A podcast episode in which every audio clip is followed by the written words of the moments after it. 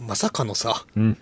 アーバンポリス24がさ、うん。関西ローカルやったんやね。あれ、ローカルやってんな。うん全然知らんかった。そう、えー、どうやろうな、これ聞いてくださってるリスナーの方で、関西在住の30代以上だったら覚えてると思うんですよね。30。そうやな。まあ、30やったらわかるかギリかなっていうね、ん土曜日の、えー7時半から夜の8時までね、放送されていた、うん。新部長刑事アーバンポリス24っていう。24よね。24じゃないよね、多分。うん。読みな読み方な？読み上げてくれることなかった気がするからわからんけど。そう、今あの、えーかっこいいドラマオープニング楽曲でちょっとね、かもめさんと雑談で盛り上がってたんやけど、うん。その中で、アーバンポリス24のオープニングテーマ、高中正義のポジティブタッチが異様にかっこいいよねっていうね。部ちょっと鳥肌立ったもん。久しぶりに聞いたらね。はい、ちょ、言って。どれを？あ、言ってじゃない、歌って？いや、もう無理やって。ちょっと YouTube で検索して、高中正義。アーバンポリスで出るかな？アーバンポリス24で出てくるオープニング。うんまあまあ、あの、驚異の構成ですよ。うん。あダンダンダンダンダンダンダンダンダンダンてってれーやな。タラタラギターで歌うんですよ。タラタラタラタラタラてってれー。てれれれー。そう。タタラ。いこれみんな伝わってるかな？このかっこよさ。やね、ほんまに、本当にね、ちょっとね、あの、まあ、えーあの、YouTube と言わず、あの、Spotify 等々でもね、あれ？高中正義さんのポジティブタッチというね、曲ね、あると思いますんで。うんで、アーバンポリス24が、の前の CM 曲が大阪ガスの、うん。あの、デイバイデイ、うん。えーきっといいアスカ。うん。あのーアーバンポリス24が、えー大阪ガス一社提供なんで、おー時代。うん。時代ってかそうか。う。ーん、デイバイデイ、いいんすかね。きっといいアス、いやデイバイデイっていうね。ーなんか。、なんやろな。そのドラマのイメージとか全く覚えてないけどさ、うん。ちょっと土曜日のうん。その時間帯が一番テンション上がってた年代やから、うんそういう気持ちをちょっと思い出すかもね。ね。あ、えー本屋プラグ島田です。悲しみかもめです。うんそうそう、言っとかんかったらさ。そうですね。うん。もう意味わからんよね。いや、でも、アーバンポリス24って聞いて懐かしいなと思ってる方いらっしゃると思うよ。まあでも関西ローカルやったらそこまで限定的じゃないか。そうなの。ただ、あの、アーバンポリス24は、多分ね、わしとカモメが見一番見てた時は、うん勝野博さんやったと思うのよ。部長刑事が。はい。で、その後ね、京極正彦さんとかに変わったりね、4人ぐらいがね、多分入れ替わってるんやけれどもう、んだからあれやな、ばあちゃん見てたから見てたんかな。どんなドラマやったか全く覚えてないよね一。切。うん。ただ、あの、オープニングを聞くと、うん。ふわーってなるっていうね。結構ぶち上がった。めっちゃかっこよかったね。あの、デイバイデイ、きっといいやす、大阪ガスからの、うん。パッパッパラー、そうなんよ。パッパッパー、パッパーパッ、パラパラパッパラッパー、い や怖いよー。怖いもよ。うそれ超かっこいいんでね、これは本当ね、聞いてみてください。わかったなうん。うんなんでこのアーバンポリスの話になったんやったっけ？全然わからん。あなんか検索した。マシンマンからや。そう、あの、最近その古本で結構あの、戦隊ものヒーローものの絵本がね、たくさん入ってきて、それを見てると、やっぱりね、我々80年代前半のヒーローものでね、知らないヒーローがね、いるんですよ。まあ、うん我々ね、85年生まれやから、ちょうど生まれる前ですからね。これはね、本当に知らなかった、あの、恥ずかしながら、星雲仮面マシンマンっていうね、うん。見た目も俺見たことなかったもん。うん、マシンマン、83年やったと思うんやけど、うん。このね、マシンマンのああ、そうや。エンディング曲がめちゃくちゃシティポップでおしゃれっていうね。どぎも抜かれるほどおしゃれやったら。あのね、多分皆さんね、あの、想像してください。戦隊もののエンディングとして一番おしゃれな楽曲をイメージした上で、うん。まあ、これもちょっディの、これね、Spotify に確かなかったんで、まあ、ねあ、ゆゆそうかそうかゆうとか、チューブとかでね、俺の名はマシンマンっていうエンディング曲聴けるんですけれども、あのね、これだけハードルを上げても、うん弾くほどおしゃれっていうね。そう、俺さっき上げられて聞いて、おしゃれやなと思ったもんな。だって A メロ、あの、1番の歌詞の入りがうん30秒のめちゃくちゃおしゃれなイントロの後ね、夜の都会のハイウェイっていうさ、もうシティポップ全乗せみたいな歌詞から始まるからね。でもなんかな、その、台無しには全然してないんよな。してない。なんかトータルで おしゃれやなっておしゃれよいう感じに収まってんのよな。うん。で、感想もすごいからね。うん、すげえな。いや、だから結構贅沢な楽曲使いしてますよね。これあの、そういう。作曲が大野裕二先生なんで、うんあの、ルパン三世の作曲家ですね。だからオープニングも聞かせてもらったけどさ。オープニング完全にルパン三世やもんね、あの、完全にルパンやな。あの、ルパンザサー、うんあれあれパッパン、パッパラッパーあれあれあれよの、えーまあ、編曲じゃないけれど、まあね、うんあの、雰囲気がすごい似てるという。いや、星雲仮面マシンマンね、これちょっとおしゃれですね。うん。あでも、おしゃれなのも、しやむなしでさ、この星雲仮面マシンマンはさ、宇宙人なんやけど、あ、こいつ宇宙人な。そう、しかも宇宙人の大学生で、ああの、卒業論文を書くために地球に来てるのよ。で、しかもその星がさ、IB 星なんやんか。だからちょっとね、IB ルックな。そういうことか。そうよ。そういうことかよ。それはおしゃれですよ。なんやねん、うん IB 星って。IB 星ね。高瀬健は。あまあ多分お金持ちの星なんでしょうね。そういうことやなうん。そら夜の都会のハイウェイもヒーロー走るよー。うん。感覚が近い星があったんですね。まあそうですね。うんっていうね、あの、まあマシンマンという。うん。そっからの流れでしたね。うんはい。ということで改めまして、あの、本屋プラグラジオ始まっておりますがね、うんもうね、12月に入りまして、寒いね。寒いね。うん。あ、そう。で、12月に入ったのニュースとして、ニュース？ニュース。はい。えっと、まあ、これはちょっと非常に残念とは言いたくないからね、あの、やむなしなお知らせですね。うん。えー我々が大好きな、ホテル木の国のうん。ランチがうん。12月1日よりうん。100円アップしております。だから今いくらや？1200円になりそうました。か。まあ、やむなしやな。やむなしよねうん。それやむなしでは多分ね、材料費も高騰してるし、今。そうやね。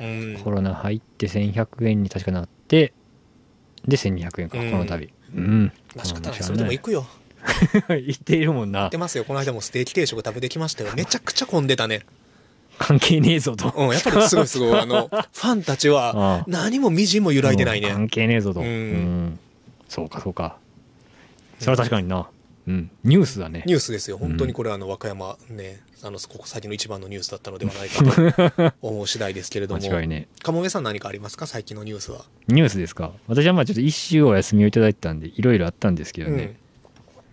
うん。まああれですか。あ、そうか、先週はシネヌーボ会やったから、はいかもめさん。そうですねか出まあ自分ていらっしゃらない。カモミユズシのライブあったりとかもしましたけど、うんまあ近いとこで言うんだったら、この間、しまちゃんも先日行ったって言ったし梅田クワトロですか。あ、ライブハウスね。はい。はいはい。に行ってきましたよ。うんえっ、と、金、土曜？うん。先週の土曜か？はい。おう。オーストラリアの、えーステラ・ドネリーっていううん。女性のシンガーソングライターのうんライブに行ってきました。おう素晴らしい。よかった。弾き語り？いや、えっとね、弾き語りもあるけど、ほぼまあバンドセットで。はいはい。あのー、1回目の来日の時も、うん。それは梅田シャングリラに見に行って、うんだから2年、3、もっとぶりか、うんもっとぶりに今度はクワトロでしたね。よかったよ。よかったし、うんあのー、なんか伝わるかな。あのね、まあ言うたら超満員じゃなかったんですよ。多分ソールドアウトではなかった感じなんやけど、うんだからまあ、スタンディングはスタンディングで。うん、スタンディング。で、僕、まあ一人で行ったんですけど、うんあのー、なんやろな、ああいう、まあ動線ちゃんとしてるって言ったんやけど、あれだけの会場って結構久しぶりに行ったから、んクワトロぐらいの、うん。いろんな人いるね、と思って。と言いますと？なんか、いや、いらんの人いるんですよ。俺みたいに要はさ、仕事帰りに、うん。まあスーツの人も、男性の方も女性の方もおったし、一、人の。で、やっぱりカップルもいっぱいおったし、で、かもめさんみたいに普通の服で一人で来てるそうそうそう。おじさんもいるし。おるし、で、なんやろ、まあみんなおしゃれしたりとか、うん。まあさっきの話じゃないけど、サラリーマンみたいな人もうんやっぱおるしさ。であとなんかね、僕の前に、僕結構前の方で見てたんやけど、うん男の子3人組ぐらいの子がおって、うんまあ友達で来てる若い男の子、うんで、そのうちの2人がね、なんか、後ろの方でね、手つないでね、結構こう、なんていうの、こしょ、こそこそイチャイチャするみたいなことやったんですよ。男の子3人組で？うん。うんのうちの2人がね。あ、はいはいはい。で多分その2人はカップルやと思うんやけど、うんっていうコーラとかもおったりとか、うんもちろん海外の人もいっぱいおったしでカップル2人、まあそうか、カップル2人と友達1人3人来るか。そうそうそうあるな。あるやん全然あるある、あるある。でなんかそれで全然めっちゃ若い子で多分20代20歳ぐらいの子やと思うんやけど、とかあとなんていうんかな結構うん。ライブ始まっても、ううんわーって盛り上がる感じじゃなかったんやんか。なんていうかな、こっちがちょっと緊張してますみたいな感じを俺は感じたんで、うんで、向こうも正直ちょっとね、そのステラ・ドネリーとあとバンドメンバーもうん、ちょっと戸惑ってるなみたいな感じを俺は感じたんやんか。でもねやっぱりねあのエレファントジムもそんな感じやった、うん。それが、その大阪のお客さんがとかっていうこともあるかもしれへんし、その日の、まあ、空気。やしやっぱりコロナになってからあ、そうそうそう。声出していいのかどうかルールがさだからね、そこは確かにあった。はっきりしてないところがあるやん、あったんやけど、でもそれも、なんか、さっき言ったみたいにさ、なんかいろんな人がおって、うん。ある程度スペースになるような空間やったからさ、うん。徐々に徐々になんていうんかな、みんながこう、緊張がほぐれてきてそうそうそう。はいはいそれが一気にこうバーってなるみたいなライブとかじゃ決して最後まではなかったんやけど、でもなんかじわーじわーってみんながどんどん気持ちよくなっていって音楽自体もすごい良くて。よくて、でバンドもやっぱりどんどんどんどんこう乗ってきてるしこっちに歩み寄ってるしこっちもやっぱりちょっとずつうん。緊張解けてきてこうなんか前に前にみたいな感じになってきて最後はなんかやっぱりいいムードになって終わったみたいな。温かいうん。なんか結構すごいそれも含めてすごい良かったね、いろんな人って。みんなやっぱり終わった後み物販にバーって並ぶみたいな感じとか、はいほんまにわっしーも2週間前かな？エレファントジム同じクワトロに行ったんやけれどもさ、久しぶりにさその、まあ、結構有名なアーティストの方の大きいライブに行くとさ、うん、あこんなに音楽好きな人たちが多種多様にいるんやなってびっくりするよね。だから和歌山でおるとさライブハウスのお客さんとかさまあある程度知ってる人がどうしても中心になってくるしみんなやっぱりさ結構普通の服で来るやん、うんうん。らその大阪とかの平日のライブに行くとサラリーマンの人とかね本当にスーツで一人で来てる人来てる来てる来てる来てるとかほんまに年齢層もあの本当に10代ぐらいの人から60、まあ、場合によっては70代ぐらいの人まで見えたりとか、ねだからあ本当に世間ではいわゆるさ、まあ、エレファントジムもあの今名前が出てくるそのオーストラリアの。ステラドネリーね。ステラドネリーさんとかさ、すごい、まあ、めちゃくちゃみんなが知ってるアーティストじゃないんやけれども、そういうちょっとコアなミュージシャンのファンとかで音楽好きな人っていうのがちゃんとこの街にいるんだなっていうのはね嬉しくなるよね。うん。だから確かにそれは感じたね、うん。なんかみんなまあそういう人らが集まる空間になってて、うん。でまあまたこうバラバラにはなるんやけど、うん。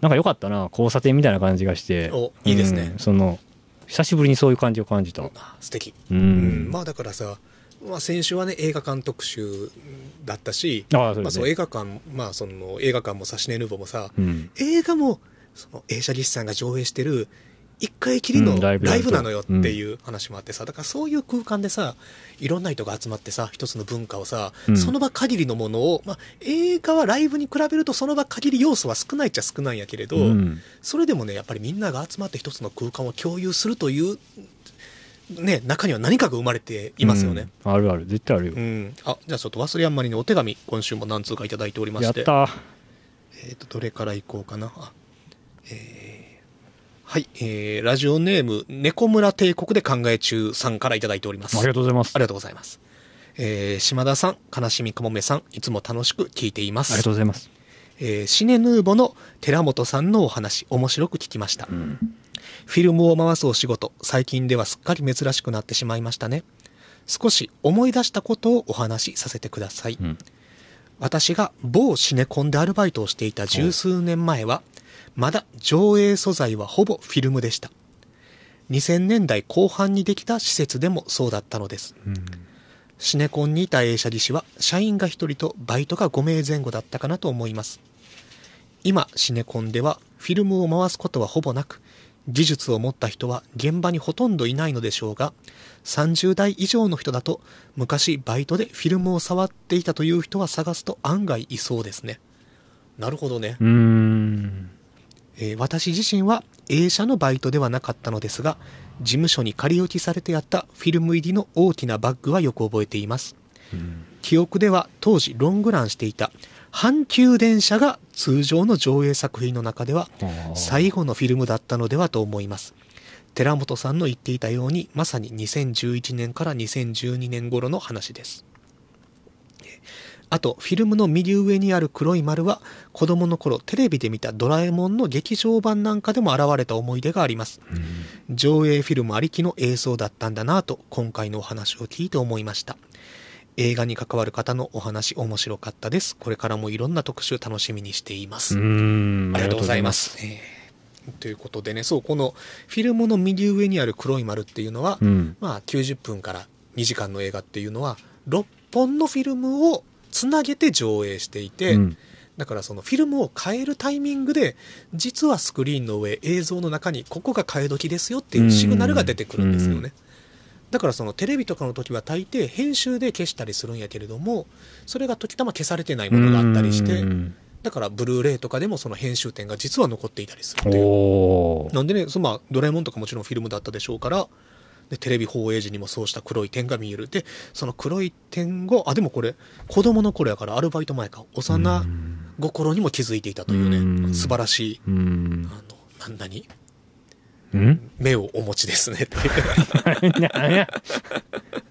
まあでもそうやな。だからその技師さんのこ仕事やってる時に、うん。あって思い出したりもしたんかね、まあかもしれ今回の話聞いてね。あ、そういうことやったんやってなるやろうしな。んそうか、でもやっぱり映画館のアルバイトしたらよかったな。大学生の頃確かにシネコンのアルバイトあったわ。まあちょっとなんか憧れはあるよねあるよね。でもなんか友達で何人かやってた人いたけど、にうん基本的にはなんかさ、ポップコーンスタッフとかまあまあそうやなうん。映写技師アルバイトあったんや、いいな。映写技師やりたいですってう言ったらいけってん。まあでも薬師丸も言ってたけどさ、もともとその映写技師をやってて、まあ映写技やってたからどっかで技術を身につけて、今その副業的に、うん。あの、人が足らない時に映写技師のアルバイトで来てはる人もいるみたいやうから、んなるほどな。ひょっとしたらね、あの、その、もともと劇場で働かれていたのが、アルバイトされて、そこで技術を身につけられたのかもしれないですね。ああいいなそういうのも、うん。なるほどな。映画館はね、行かなくちゃダメですよ。うん。もう俺はちっとも行ってないね。それ言われてはって思ったけど。行こうぜ。魚の子以来行ってないもん。え、そうか。うん。じゃあ、一月ぐらい行ってないんじゃない、いや一月どころじゃないんじゃない？多分トンと行った覚えがないお、それはよろしくないですよ。今、うん。劇場で面白いものかかっていると言いつつね、実はあの、私もまだあの、ザリガニのいるところを見れていないので、あこあれはあの、明日行こうかなと思っています。すごいねそう、あとでもやっぱりあの、今、先週ね、その、薬師丸、まあ、寺本海さん、はい。AKA や DJ 薬師丸 はい。と話した時に、シネヌボいた時は、森田義満さんの家族ゲームを見たのよ。うん。かめさん見たことある？これ家族ゲームないのよ。あ、あれね、UNEXT にもあるんで、ぜひ。うん。めちゃくちゃ面白いんやけど、まあそれすごい面白くて、で、その後、悲しい色やねんっていう、うん。88年の、まああの、ぶっ飛んだ映画があるんですよ。ううん。んあの、薬師丸が、だいぶぶっ飛んでんねやろ。だいぶぶっ飛んでる。うん。これをね、あの、見たんですよ、ようやく。もうん。うやばかった、最高やった。コメディそこなんよ。ああそういうことかそう。あの、えっ、とね、ざっくり言うと、あの、二つのヤクザ組織があって、うんそこの幹部二人は敵対してるヤクザ組織二つなんやけど、うん親友同士なよね、高校からの。のその親友からの高校ど、あの、親えー 高校からの親友同士二人が、今は大人になって、別々のヤクザ組織にいてると。うんで、この二人が、一人の悪女、ファン・ファタールが登場することによって、運命を狂わされて全員が破滅していくという、うんそういう話ね。そう、っていう、まあ、人気映画なんやけれども、これがね、本当に、え、何これっていうようなうん。やつで、えーっと、あれですね、あの、主役が、あれですよ、あの、どうした名前が出てこないぞ。うんえーえっと、あれ、ビーバップハイスクールの、頑張れよ。ビーバップハイスクールのあれで、あの、あの方ですよ。うん。え、わかるやろ？いや分からへんよ。えーっと、中村徹さん。いや。と、パッツでいいだね今。うん、あとあの、えー、高、高島弟。ああそうなんや。うん、あ高島正宏さん。そう中村徹さんと高島正宏さんが、まあ、うん。敵対するヤクザ組織の、えー中村徹さんは2代目。うーん。で、えー高島正宏さんは、えーまあ、若頭的な、うん。あの、幹部っていう。で、藤谷美和子さんが、その全てを狂わす 悪女っていう。う。ん。ね、けれどもね、これなんで、あ、それこそアーバンポリス24に通じるような、うん。大阪の夜景のショットとか川を映してる道頓堀のね、川を下っていくネオンがきらめいている、水面にネオンが反射してみたいな、うん。超おしゃれなんやけれども、いきなりこう中村徹さんが出てくるところから片言の大阪弁を喋るんやんか。うんそれは演出っぽい。そう。俺は片木の銀行員や、みたいな。まあ石田ゆり子さんのデビュー作でもあるんやけど、うん石田ゆり子さんはあの中村徹のあの恋人役でね、うんみんなおかしな大阪弁を喋ってる、うん。そのこれなギャグギャグなのか笑っているのか何なのかっていうところから途中からもうこれ明らかにおかしいなってなってくるんよね、うん。あの高島正宏さんが飲食店を経営してて、まあ、バブルの時のイメージをそのまま。やったようなこう、何なんかなんていうんかなもう本当に独特のうん。クラブと飲食店の間ぐらいな、うんうん。えそれがあのオス男っちっていう店なんやけど オスってあのオスマークね。オス男っちっていうこの辺でちょっとね狂ってるなと思いまして。そこにあの藤谷美和子さんが初あの初めて登場してくるシーンで、うんなんか本当になんかバブルの時のキャピキャピした女の子3人組みたいな、うん。クラスの意地悪な女の子3人組みたいな感じで店に入ってきて、うん。シャンパンかワインか飲むんやけど一口飲んだらマーライオンみたいにそのシャンパンプーって吹き出して、こんなのは飲めたもんじゃないわみたいなことを言ったらボーイさんがつかつかって寄ってきてそのワインボトルを手に取って藤谷美和子さんの頭をどついてワインボトルがガシャン割れるんやけど藤谷美和子はどうせずそのワインのあのー何破片をパラパラっと頭から払って飲み直すっていううん平然とうん。これは何なんだっていうおーいや、これ。だからさあの登場人物全員言ってることもやってることもおかしいのにうん。ギャグ演出にはしないんよあもうだもうこれコメディとして見るしかないんやけあ。ど言ったらあの小林、えー、薫さうんんが、あの高島正宏のヤクザ組織の組長なんよねうん。うん。なぜか常にあのおあれ無印良品の人をダメにするソファーみたいなところに座ってるのよ 常にね、うん。まあその時点でも何かおかしいんやけど誰も突っ込まんのよねうん。あからさまにおかしい状況の中で人形映画っぽいセリフをみんなが言い合ってるんやけど何か噛み合わないっていうあその常におかしめに溢れているんやけどそれをギャグにしない、なんやろな。うん、でもう物語も完全に破綻してるんやけどでもあのわちゃわちゃコメディにはしないって。あこれがうん森田正義さんのこ作家性なのかっていうのが森田義満さんね。あ、森田、あ、そう、森森田義満さん。森田正義は誰や？漫画家さんか。そう、森田義満監督で失礼しました。え、そう、森田義満監督の作家性なのかっていうのが家族ゲームを見てたからよく分かった。ああ。そう、家族ゲームはもっと分かりやすくオフビートな、うんうんシニカルなコメディになってるんやけど、うん。これを大阪のヤクザ映画のフォーマットでやると、こうなるのかっていうのは、おそらくその一本だけ見たらさ、マジでわけわかんねえってなるんやけど、その続けて見ることによって、のようなもの、家族ゲームと切ってからの悲しい色やねを見ると、フィルモグラフィーを、そうそう、追いかけていくことによって、うん。あの、初めてわかるものがあるっていうのは、これだから映画館の特殊上映の面白さではあるなとまあ思って。もちろんそうやろうね。ん。まあでもこれ本当にね、すごい映画なんで、悲しい色やねんは。悲しい色やねんはあれか。その、あの、全作品集みたいなボックスのやつに入ってるやつか。あ、DVD ボックスにも入ってます。そろばん義満づくが入ってないやつか。そうそう、あの、うん森田義満さんの全作品のね、DVD ボックスっていうのが、去年の年末かな、出たんですけれども、うんえー監督の全作品が入っているのようなものなうんで、ん、なるほど。あのーのよ、えーと、ソロマン族っていうトンネルズさんうん。が主演の映画だけは、ちょっと版権の関係で入れれなかったみうたいで、ん。まあでもね、悲しい色やねんは、これ、あの、UNEXT でも配信中なんあ、で、見てください。もうマジでぶっ飛ぶから。どうな俺、あれやな。森田監督。最初に見たのはやっぱ間宮兄弟かな。あはいはいはい2006年。うんまあこれはやっぱりこれが面白くて、で、よくよく考えたらまあ失楽園とか、うん39とか、うん。模倣犯も見てた。うんだから変やなって思ってたんやろな。その辺からちょっとなんかさ、なんなんやろなってなってくる、変やなって思ったんやろな。ところで間宮兄弟でまあ、ああ、ええ映画やなみたいなふうに思ってて、で、それこそあのアトロクのさ、うん。歌丸さんが、まあ、ときめきにシスっていう映画があっていう、はいで、見てみたんや。うん。ほら、変な映画でね、う んこれも。う、これもまあ変な映画でしたよ。まあ、あの、きゅえ、ときめきにシスは90年代入ってたんかな、えーとねジュリーが主役で。84あ、はあ、違う。全然やね、ごめん。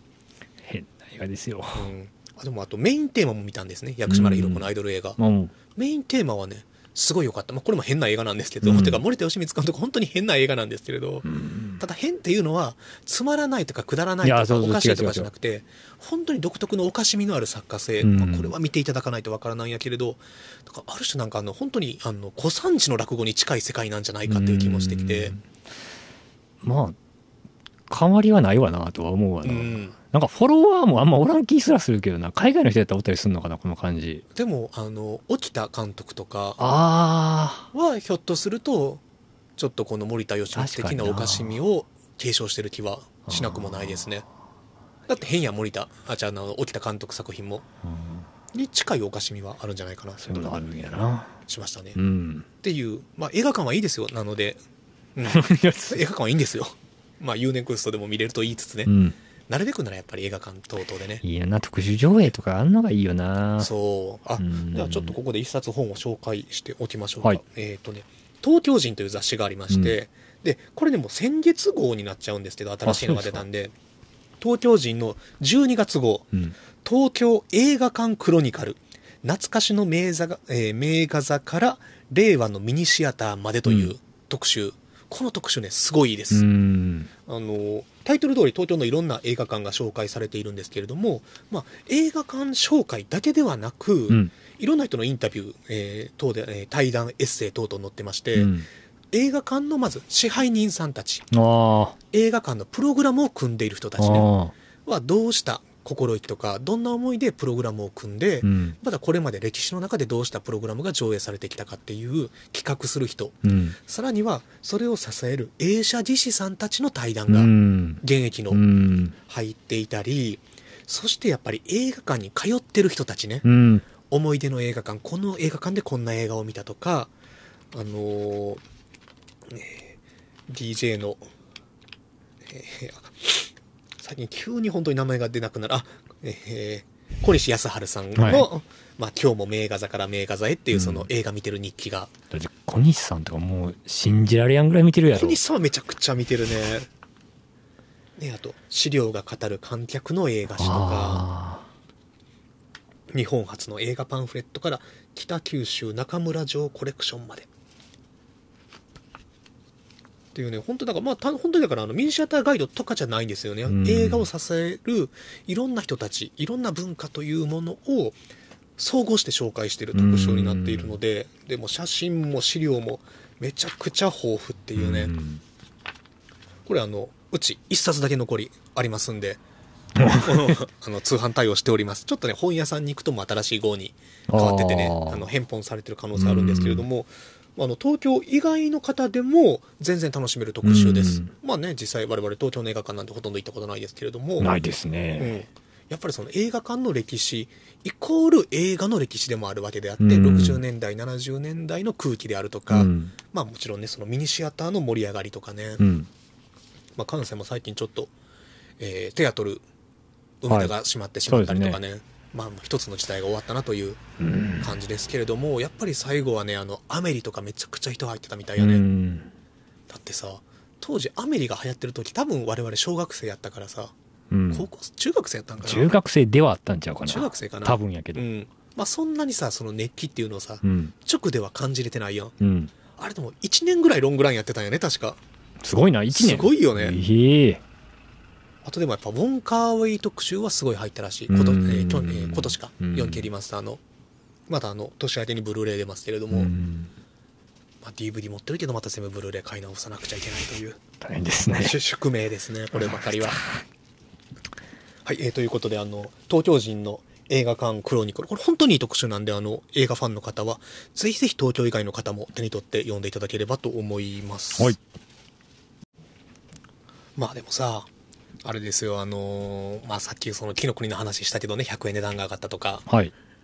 まあでもいろんなものの値段が上がってる中でさ、うん。やっぱり時折最近さ、あの、本は高いみたいな話もさ、うん。出てきたりするんですよね。そうですか。うーん。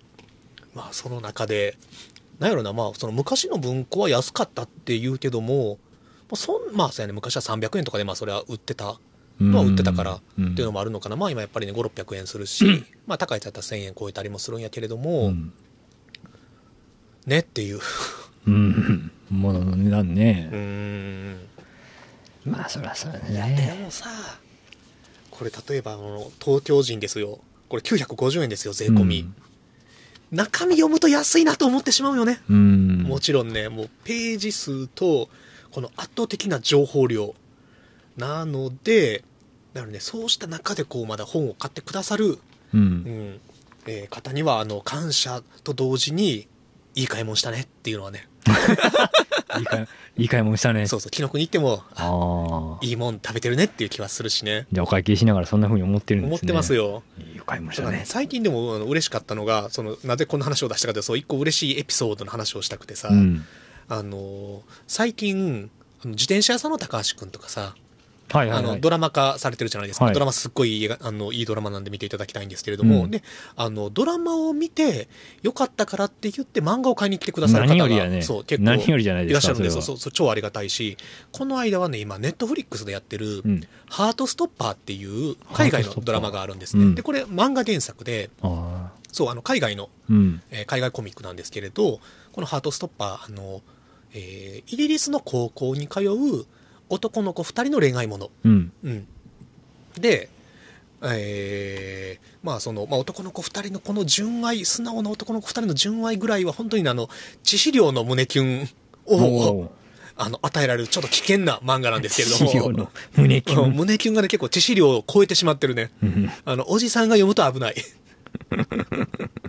まあただそうした胸キュンラブストーリーの中に、まあ、あの男の子2人の恋愛ものということで、うん。やはりその一部そのゲイであるがゆえの、まあ、いじめ問題とか、うん、そうしたものも描かれたりするんやけど基本的に出てくるやつらみんないいやつなんで、うまあ、そうしたいじめが出てきてその暗い話というよりはそれをみんなでどう乗り越えていくかっていうようなうん。話どう心の中で折り合いをつけていくか、まあ、意地悪するやつは絶対出てくるから、というのはねその結構真摯にその辺も向き合ってて、まあ、すごいいい作品なんですけれど、うん。のドラマを見てすごい良かったからって言って漫画を買いに行ってくれたまあ若い人がいて、うん。まあ、4冊一気に買ってってくれたけれども、でそれが帰り際にあの、まあ、あのちょっとまあ話してドラマかなんかで見られたんですかって言ってあそうなんですようみたいなのでん。漫画読みたくなってって言ってで帰るのお会計終わって帰る時に4冊だから結構な量やん、うん。を胸に抱えながら「ああ楽しみ」って言いながらね。いいあな。あ楽しみって言いながらあの帰っていってくださる方がいらっしゃったりとか。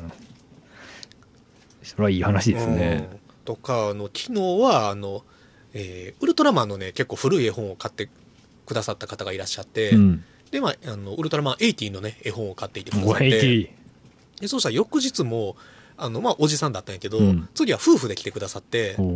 であの奥さんの方も結構いい値段する怪獣図鑑うん。あの昭和のうん。を買ってってくださったんやけどその帰り際にあの奥さんがそれを買ってあのあおーっとっとっと、あのレジからあの店を出るまでねずーっと旦那さんがその奥さんに「おいいい買い物したな」「いい買い物したな」「いい買い物したな」多分4回ぐらい言ってだから出て行ってくださったりとうね。おー。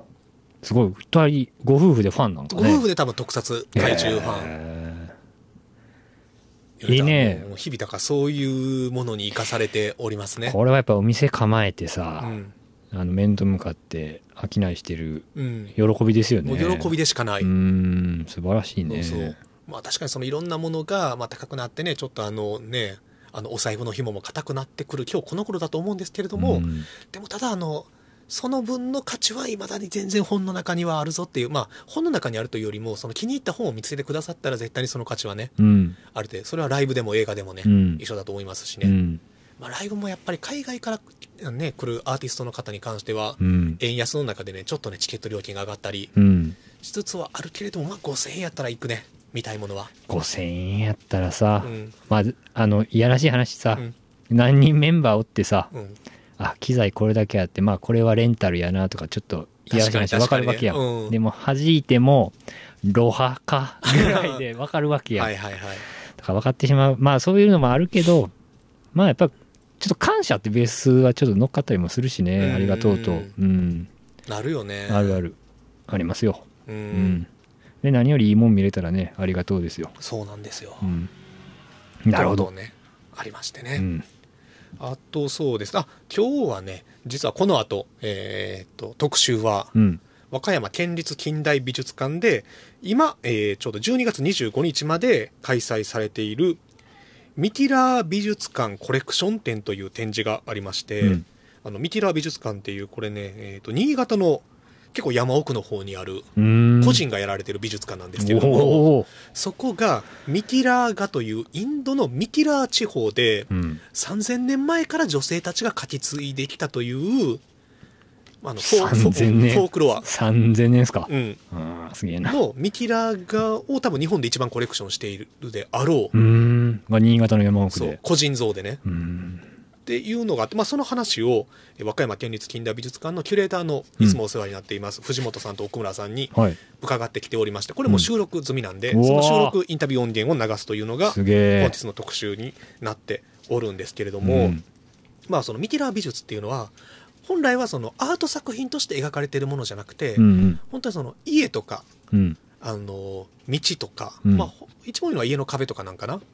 にその村の人が描くと。うん。だからそれはその魔除け的な意味もあったりするのあかまあ本当にその、えー宗教儀礼の行為祈りの行為として書かれているというね誰に見せるでもなく、の中で書き継がれてきたもので、まあ、その良さっていうのはねすごくあるんでそれの話はねじっくりあの奥村さん、えー藤本さんのお話で聞いていただきたいと思うんですけれどもでちょっと違うんやけれどもちょっと無理やりこじつけるのであるならば、はい。ちょっとね紹介したいジンがありましてジン。ジン。ZINE ジン。そう ZINE ジンですよ、うん。個人で作られてるジンで、あのガシガシという、ガシガシ。うん、ガシガシ編集部が作っているガシガシというガシガシ編集部。というジンがありましてですねいえーこのガシガシとは何なのか、ワッツガシガシ、えーこれあのオフィシャルのやつを読みますと、えーオリンピックの開催も知らないような隠遁生活を送る現役 OL が自分の半径1キロ以内の毎日を綴って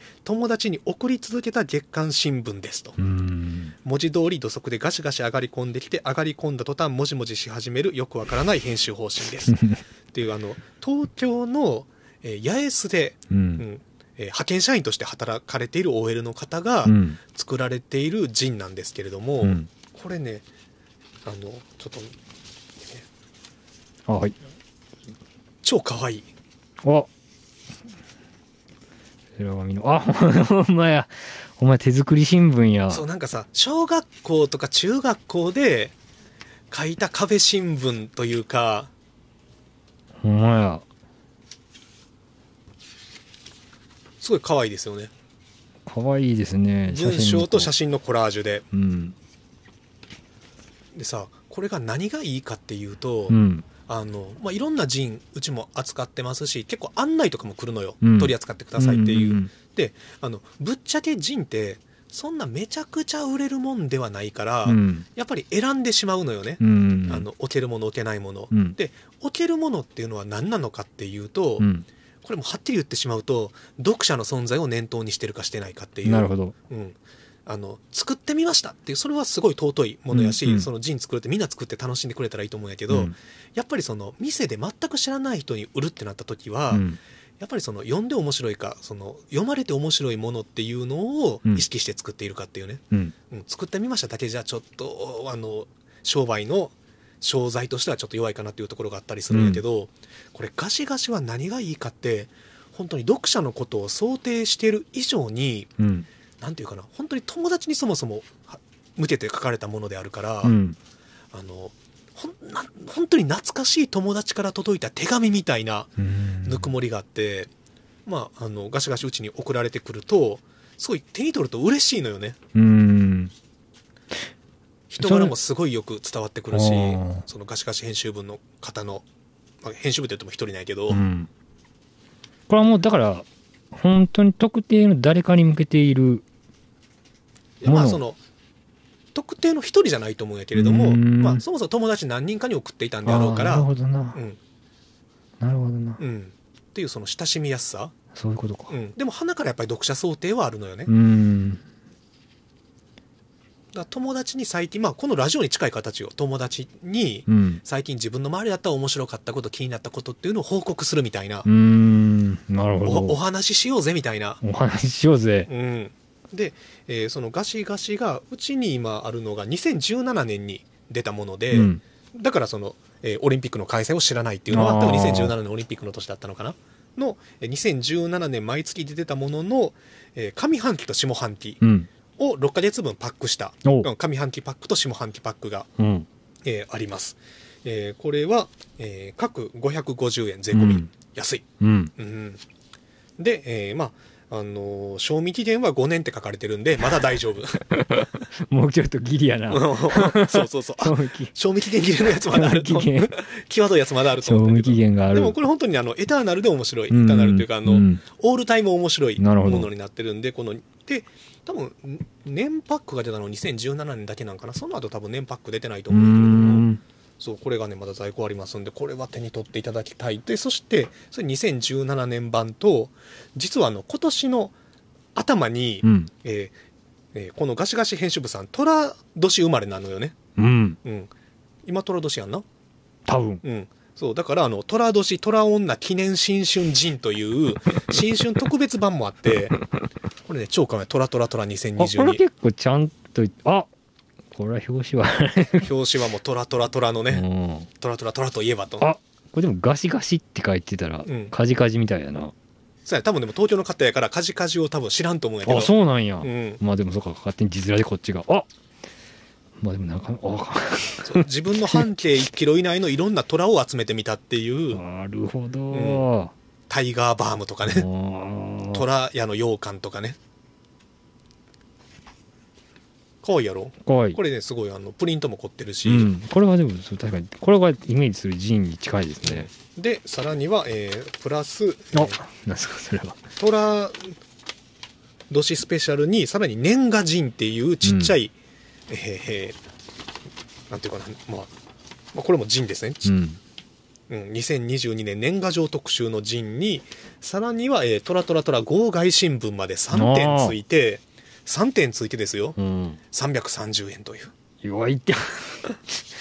すごいな。これな多分買える場所すごい少ないと思うんですけどうん関西ではうちの他でも何店舗かひょっとしたら扱ってるのかなただまあネット等ではなかなか手に入るものではないのでうんこれね本当にあの全部買っても、そうやな。うん、1500円いかないっていううんこれねすごいおすすめなんですジンもそういえば、フラグさんは置いてますもんね。ジン置いてます、うん。らこういうジンすごくいいなと思ってなるほど。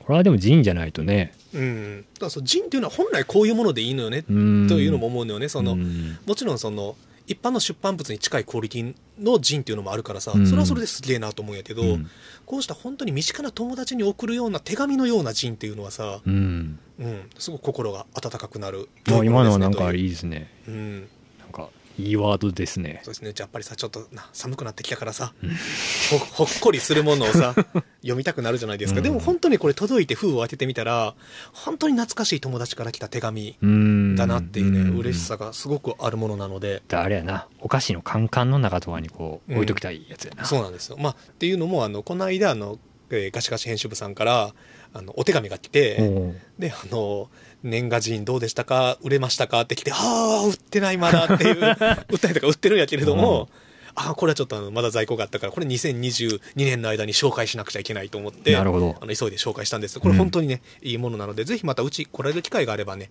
店頭にサンプル等々も置いてますので、うん手に取っていただければと。こうした発見もあるのが本屋ですからね、なるほど。面白いものですよ、本屋も。うん。そうでしょう。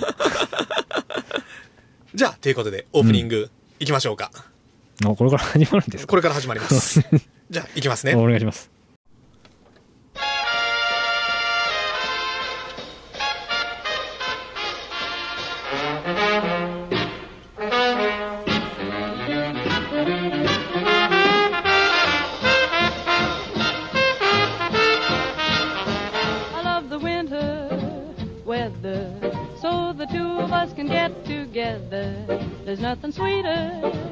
I finer, when it's nice and cold. I can hold my baby closer to me and collect the kisses that outdo me. I love the winter weather, cause I got my love to keep me warm.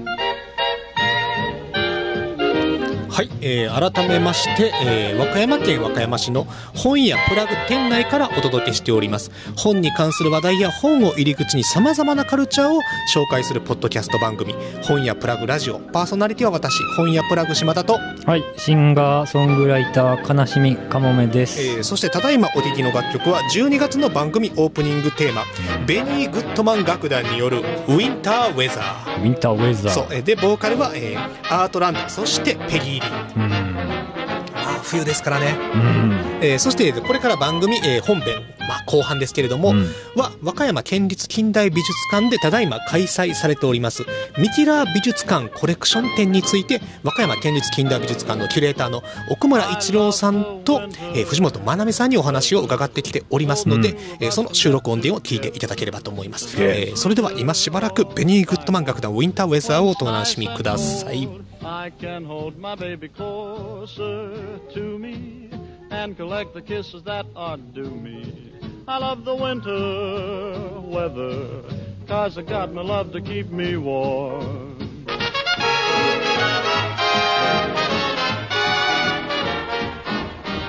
I love the winter weather, so the two of us can get together.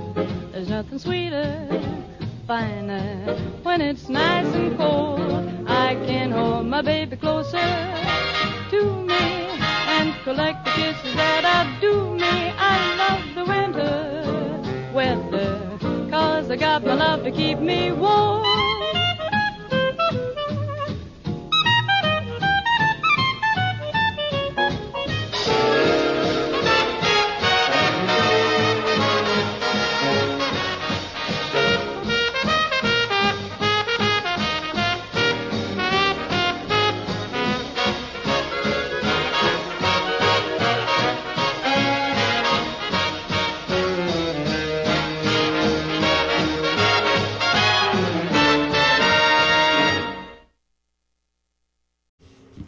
はい、えーということで、えーいつもお世話になっておりますあの本日も和歌山、えー県立近代美術館の方にお邪魔しております、えーそして、えー今回お話を伺います。えーいつもねお世話になって あの変わらずお世話になっております、えー和歌山、えー県立近代美術館の、えー学芸員の奥村一郎さんと、えー藤本真奈美さんですはい、よろしくお願いします。よろしくお願いします。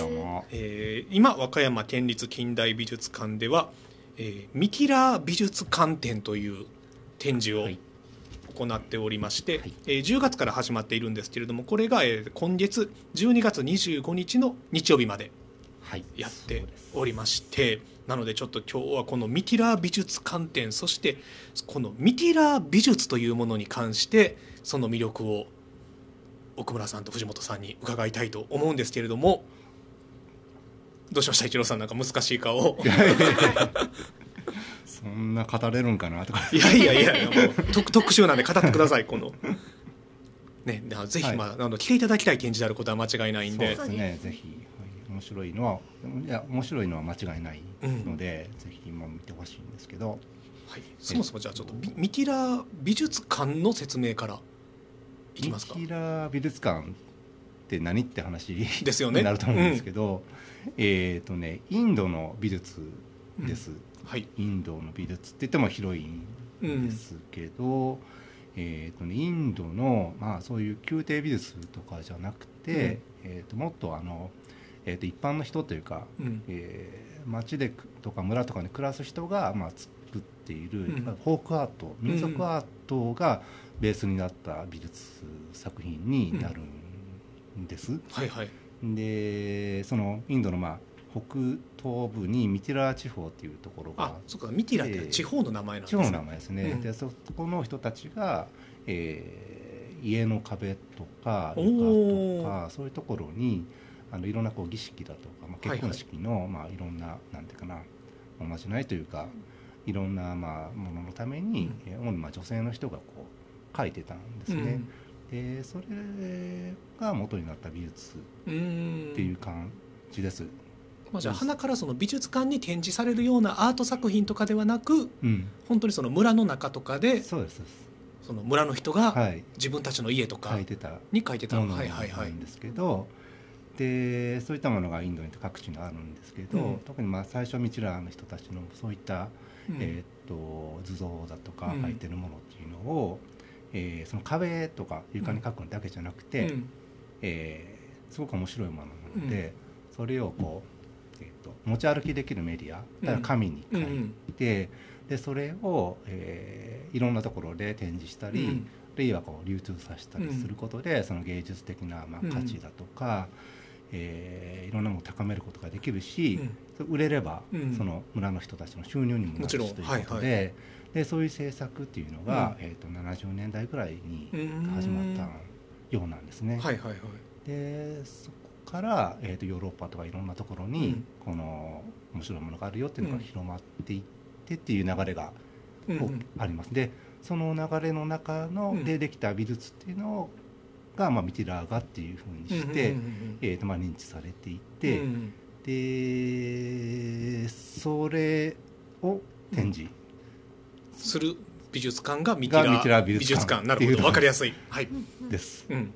まあ、浮世絵美術館とかそんな感じですよね。じゃあ名前で言うと、はい。まあ、浮世絵よりもなんかもうちょっとその土地に根ざしたものではあるけれども。そうそうですね。なんか大津絵に近いのあそうかもしれない。そう大津絵ですね。そう。確かに確かに。日本で言うとそう、はいはいはい、うん。まあ、有田焼美術館とかそんな世界の話ですよね、うん。そうそうそう。でそのミティラー美術館っていうのは、えーと新潟県の山の奥の方に実はあってミティラー美術館っていうとなんかインドの美術館みたいな、まあ、普通はそうですよ。インドにあるミティラー地方のミティラー美術を専門に扱うミティラー美術館がうん、日本の新潟にそう。あると新潟の十日町市の、まあ、山深いところにあって。えもう本当に辺境の山奥にあるんですか？そうそうそう、うん。そこにまあ廃校になった小学校を、まあ、美術館にしていや行ってみるとすごいなんでこんなところにこんなものがあるいや大体びっくりするんですよ、うん。全然インドとなんでそこのまあね新潟のそこと結びつくっていうのが。うんねまあ、本当にびっくりするようなところそこにも本当にまあそのミティラー画や、あのまあ民族、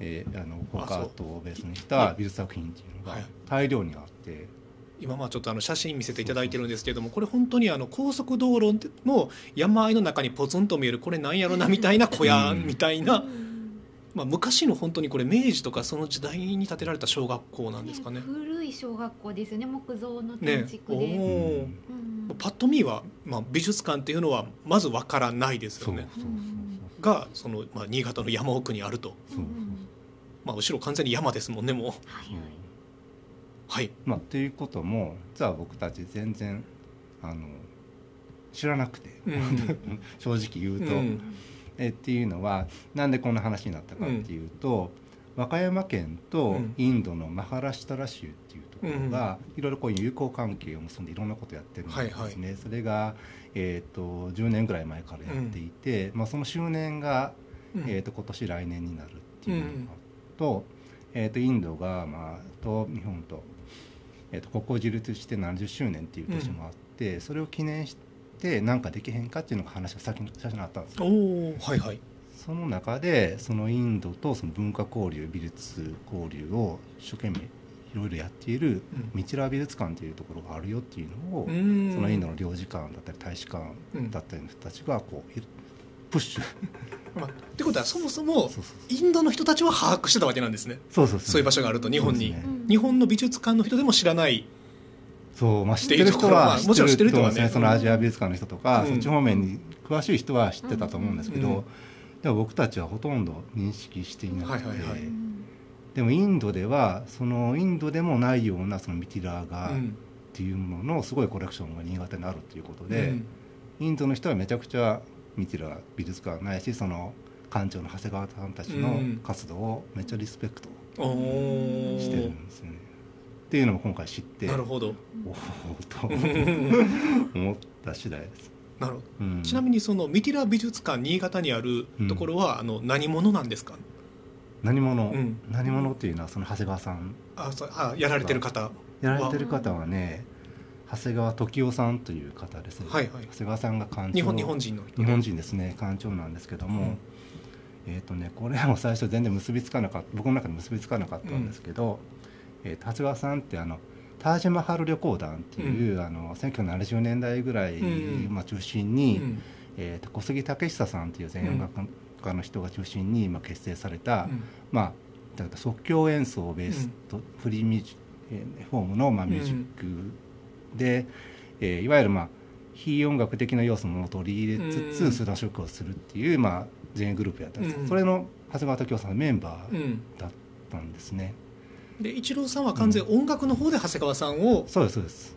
は知ってたと。田島ハロ旅行団のメンバーっていうことで認識していて、で最近、ん。長谷川さんずっと音楽活動そんなしてなかったと思うんですけど、2年ぐらい前に長谷川さん名義の音源うんあのレコードだったり CD とか出たり、ちょっとなんかやり始めてるぞっていうのがちょっはい。はいと頭の中に入ってきてて、でそのミテラ美術館の話が来て、うん。ちょっとなんかこうカタログとか見ると、うん館長長谷川時夫って書いておおでもしかしてこれはいはい 同一人物なのかなってう。んうんうんたらそうそうだったっていうところでちょっと結びついはいはいはい。てまあ一個またもう一個面白いなんかまあ音楽関係でもこういうことでもできるかなというのと、うん。なんか浅川さんのそのまあえーと音楽だったりとか、うん。まあ、全美術家としてのパパいろいろパフォーマンスもうんしたりとか、えー、と知ってたりするのでそういうところとこのミテラ美術館というの実践というのはこうつながっているのかなというのもちょっと興味があって、うん。今回のまあ企画に、まあ、ちょっと僕も入ろうかななるほど。最初はね本当は藤本さんがメインほどうんに話だったんはいはいはいはいですけど、まあその辺いろいろあのいき いきさつがあったというのはお伺いしてるんですけれども。はい、うん。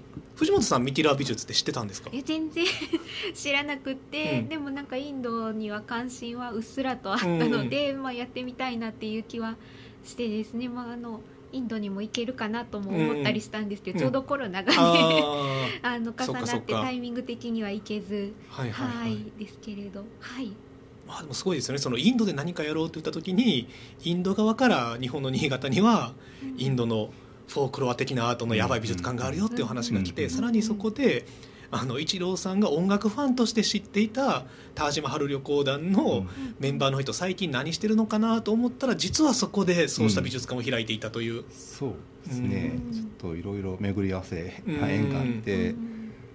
そうです。まあだからまあ長谷川さんのその音楽的側面もうんから見てる美術館への歩みも今回はぜせっかくの機会なんか紹介したらいいと思って、うんこの間あのまあその研究者の、はえーと川崎浩一さんを招いて、そのトークと、うん。まあ、長谷川さんの今を見せるっていうことで、うん。もう若手の今音楽家の人たちとうん。長谷川さんと、超かっこよかったんですよね、うんライブは。ストーンミュージックっていう、うんえーとまあ、それもまあ不定形なうん。リフォームな、あのユニットなんですけど一個ちょっと企画も、うん。はい、やらせてもらった次第です。じゃあ。はい。どうしました？藤本さん。え私。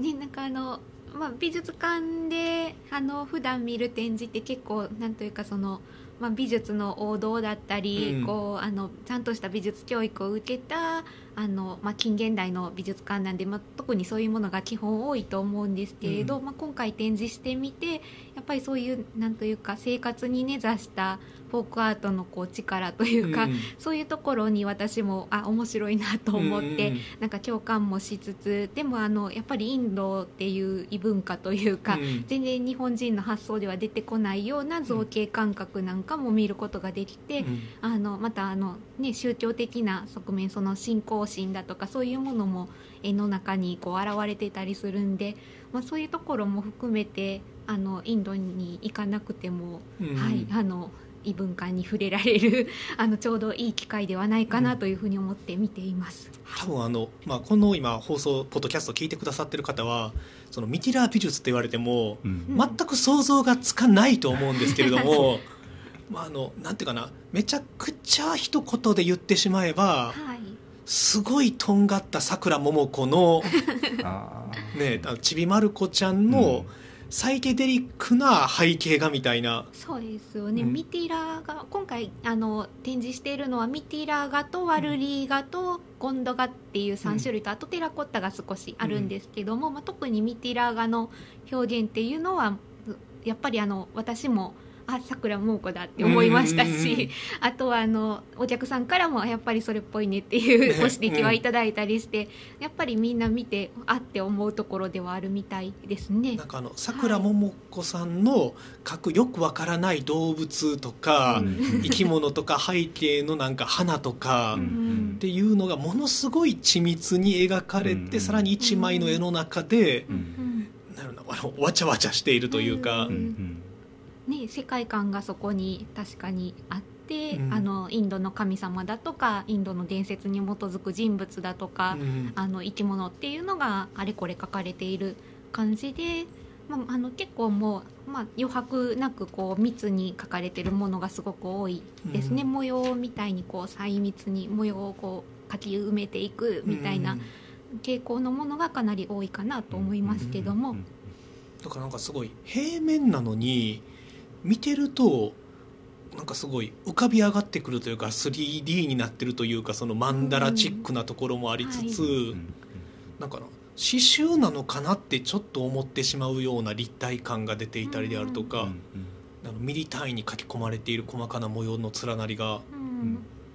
ね、やっぱりあの仏教あの仏像とかも、うん。あのそういう仏画なんかもそうだったりするんですけど、まあ、うん模様をいっぱいこうあの施していくことであのこう荘厳するというか、うん。そのものの価値を高めるみたいなところもうん。ありますし、まあ、そういう意味ではちょっと日本のそういった伝統ともこう共通するアジア圏の共通する部分もありつつ、あのやっぱり表現は全然違ったものになっているっていう感じもしますね。ね、書かれてるテーマはそのシバ神とかええ。あのラクシュミーとかそのインドの神話であるとか、はい、えーまあ、あの今最近あの RRR というねインド映画がね爆発的にヒットしておりまして。そうなんですよ。今実はちょっとインドブームが来てるんですよ。日本の中では。うん、なんでそのマハーバーラタとかにもはい。ちょっとその注目が集まったりしてるんですけれども、まあ、そうしたですねマハーバーラタとかインドで民主で語り継がれてきた物語うん。とかをねテーマにはしているんですけれど、あのそのミティラーガがでねそのなんかただそのシバ神を描くだけじゃなくて、シバ神の持っているアイテムをなんかすごいでかく緻密に描いてるものがあったりとか、そうですね。なんかあのちょっと説明的なあの場面を書いているものもあれば、うん。まあ何かその神様の象徴だとかそういったものを大きく書いてたりうん。とか、結構いろいろいろんなあの作家さんもいろいろ複数の人物が出てきますんで、うん。まあ、それぞれ作風もまたその作家さんが所属するコミュニティによってもうん。あのうん。描き方が変わってきたりとかうんするので、まあ、ミティラーガって一口に言ってもいろんな表現を見ることができますね。うんあとこれあのただ今回展示されてるのは紙に書かれてるものよりもコンクリートに書かれてるものがはい。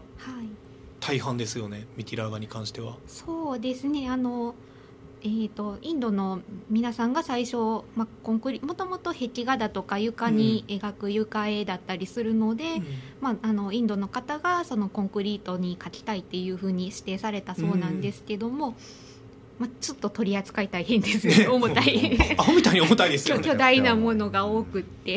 だからその皆さんこれね展示室入ったらビビると思うんですけど高さ23メートルあるやつとかはい。ありますよね。でかいですね。まあ、特に今回ね大きなミティラ美術館が持っている中でも大きなものをぜひっていうので、あのはい、展示されていますね。うん。はい。あれってどれぐらいあるんですか重さ？えー どうなんでしょうね。測ってないですけど。一人で持てる重さですか？一人じゃ無理なものがほとんでどです。かいの例えば4人ぐらいははい。かはいかってだから展示してる作品でうん。し下にこう台があ置いてます置いてねはいはい。その上に乗してるやつはうん。めっちゃ重いやつ。ああ壁にはかけれないぞって。壁にかけたらちょっと落ちたりしたらやばいな。ねちょっとうん。ねワイヤーがプツン切れるんちゃうかっていうぐらいの勢いのうん。重たいものが結構ありますし普段展示作業してもらっている作業員さんも「うわ重た!」って言いながら。まあでもあのそんだけ重たくて巨大なうん壁画さらにそのインドの中でも珍しいものを新潟の、まあ、個人の美術館ですよね、うん。はい。個人の美術館がそれだけ取りを揃えるってるっていうのもかなりやばい状況ですようね、ん。ねうん。ねえ。ねえ。普段もいろいろ大変だともうほぼ,、ねほぼご家族だけでやっているようなものなんで、うん。まあ大変だと思います。ですよね。本当に。あそこのミティラン美術館のあそこのところにインドの、まうん。あ、アーティストっていうか、うん。絵描きの人が、まあ、長期滞在して、うん。生活しながらあれ描いてるんだよねずっと、で今回もほとんどミティラの美術館新潟で描いたものとか、まあ、日本の各地で描いたものとかで、2点だけやねインドから、そうですね。インドでおあ。うん。書かれたのを買い求められたのは2点だけっていうので。だからそのインドのフォークロアのアートが、うんうん日本で制作されているっていうしかも新潟を中心にってそうそうそうそれはすごい面白くうて、ん。だからこの日本ととにインドと日本かつ新潟との出会いの中でこう生まれた はいはいはい。なんていうかまあ新しいフォークアート、うん。フォークアートっていうかもう今まあだから現代美術って言っちゃってもいいと思うんですけど、うん、フォークロアをベースにしながらね、日本の前衛音楽家の方がやられているうん。美術館の中で新しいアートが、生まれているっていう。すごい面白いげ現象って言ったらなんかうん。ねなかなかないですよね、うん。こんなことって。ううんん。あれしかもコンクリートに何で描いてるんですか？コンクリートにあれは、えー、といろんな絵の具使ってるんですけども、うん。まあ、絵の具も天然のものがほとんどです、えーとまあ、花の、まあ、カラフルな色はこう花の、えー花びらを潰してすりつぶした汁だとか、なんだってターメリックとかも使ったりあとはなんだあの白はこうお米をすりつぶした、あのものだとか、あでもインドって僕もあの何回か行ったことあるんですけども、うんえー確かにその床にお祭りの時とか、うん。もう一日で消えちゃう絵とか描く時に、うん。本当にそのスパイスとねお米であ描いたりしているものの、うん。まあ発展系ですよね。うん。ねえ。なかなかちょっと珍しいなと質感もちょっと珍しいなっていう感じがうん。しますし、うん。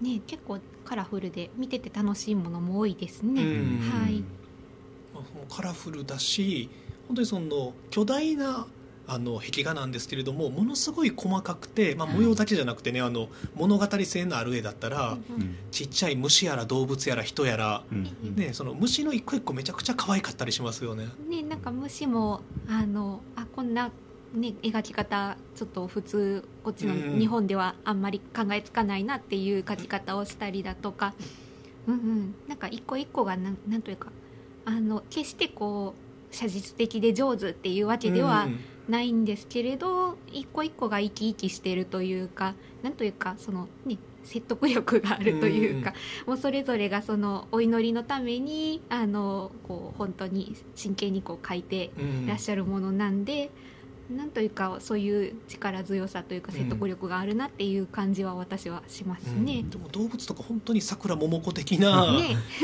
ユーモラスですよね、はい。基本は、はい。うん。あの神様の顔とかも、そうですうん。ね、いかつさはゼロですもんね。そうですね、でかくて迫力はあるけれども、うん。ちょっと抜けたというと語弊があるけれども、うん。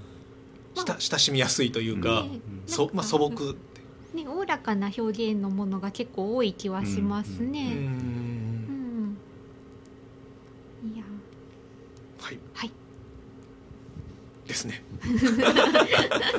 一一郎さんどうですか？ミティラミティラーガの魅力とは、ななんかねまあ可愛いっていうか、うん。あのーなんかえっと、まあ、素朴って言っちゃうとちょっとね、うん。こっちから上から見てみたいになっちゃうんですけあー確かに。はいはい。どでもなんかこういわゆるこの西洋の絵画だったり、うん。そういう美術のあの教育受けた絵とか、うん。まあ、普通風景描くにしてもこう遠近法とかうん。でこう奥行き作ったというかそういうのは全然やっぱりなくて、うん。基本的にやっぱ平面の中でどうやってこの神様だったり生活だったり動物だったりうん。いろんなことを表現しようかっていう感じでいろいろこう線のこう面白さだったり、まあ、緻密さだったりっていうかなっていうかな。やっぱこれ全然ないものなのでううんんと楽しな単純に楽しいですよね、見てて。あのその意味が神様とかの意味分からなくても、はいはい。その色形あの、うん。造形形描き方とかだけですごいいい気分になるっていうか なんて言ったらいいんですかね。うん。ちょっとほっこりするようなところもあって。うん。うん。ですね。うんうんなんかねなんかなんだろう。そこで暮らす人たちの息遣いみたいなものもうん。なんとなく感じられるような気もしますし。うん。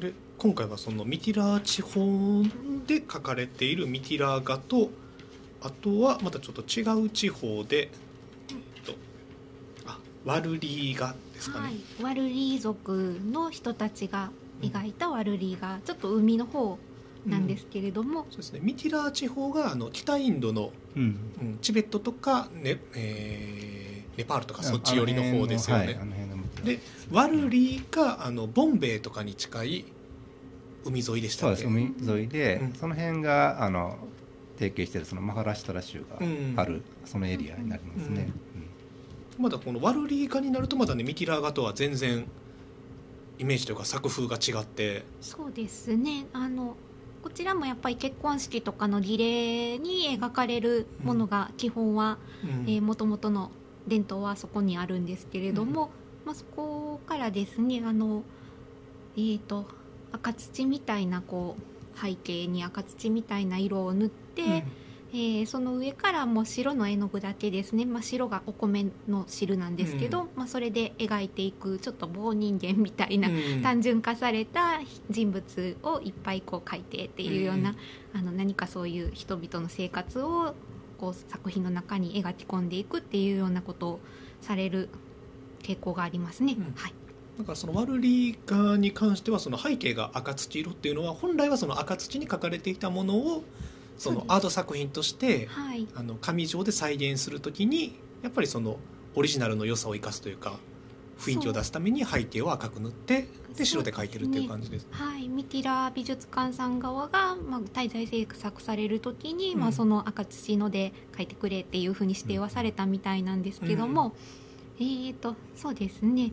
でもあの描かれてる内容はその必ずしもそういう、えー儀礼とかそういうものばかりでは神様だとかそういうものばかりではなくて、うん。結構現代的なものも描いいていて、今展示している中だともう本当に汽船というか大きなあの船にですね、うんあの人々があの中でわちゃわちゃしている様子をね描き込んだようなものもありますし、はい。あのテレテレビとか見てますもんね。うん。そうですね、うん。テレビがうん。描かれていたり、はい。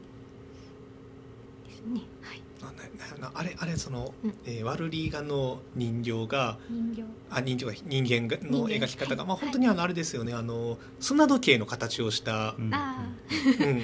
ようなあの、まあ、線で描かれてる人で、うん。ちょっとあの一昔前のステューシーの人形とかに人間像にもちょっと近いかなって、はいはい。はいちょっとストリートっぽい感じがあるかなっていう感じもしつつ、うん。とかまあ本当にその壁画とかに描かれてたような人間の形にも近い、うん。ただそれか、あのなんていうかな本当に壁画とかの古いもんじゃなくて、うん。完全にそれがその作風のまま現代までは描かれているっていういまだにその現在進行形でそういった作風で続けられている民衆の芸術ということです、まあ、それはそれですごい面白いなと思ったし、あとあの、うん。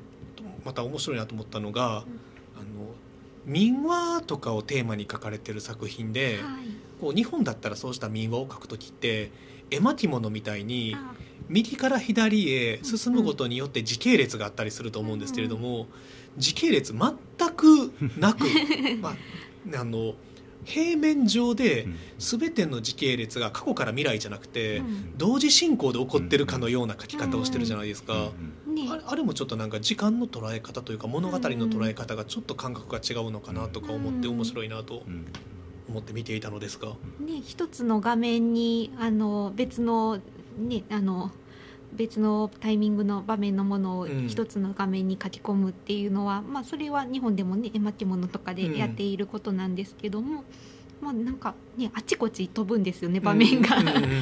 あれ次どこだっけとか思いながら、でもあのちゃんとあの流れがあってストーリーがこう一つの画面に展開しているっていうのが、はい描き込まれてでも絵としてのバランスを重視されてるのかなどうなんだろうっていう気はしますけれど、はい、結構ね一個一個あの今回解説もあのちょっとあのプリントアウトしてお渡しをしているんで細かく見てもらうと、あこれそんな 物語があったんかみたいな、ちょっとなんというか口頭無形なものもあったりするんで、結構にあの細かく見ていくと母ってちょっと、はいはいはい。あの面白いなって思うものもあって、まあの本当に日本の方から見るとなんとも新鮮だなっていううんものもあったり、まあ、でもあの、ね、インドの人たちにとったらもう、ね、あのそれがもうずっと伝わってきたうん。伝統的な、もうみんなで共有している物語だったりするっていうのもなんかそういうのも知れて面白いんじゃないかなという気もしますね。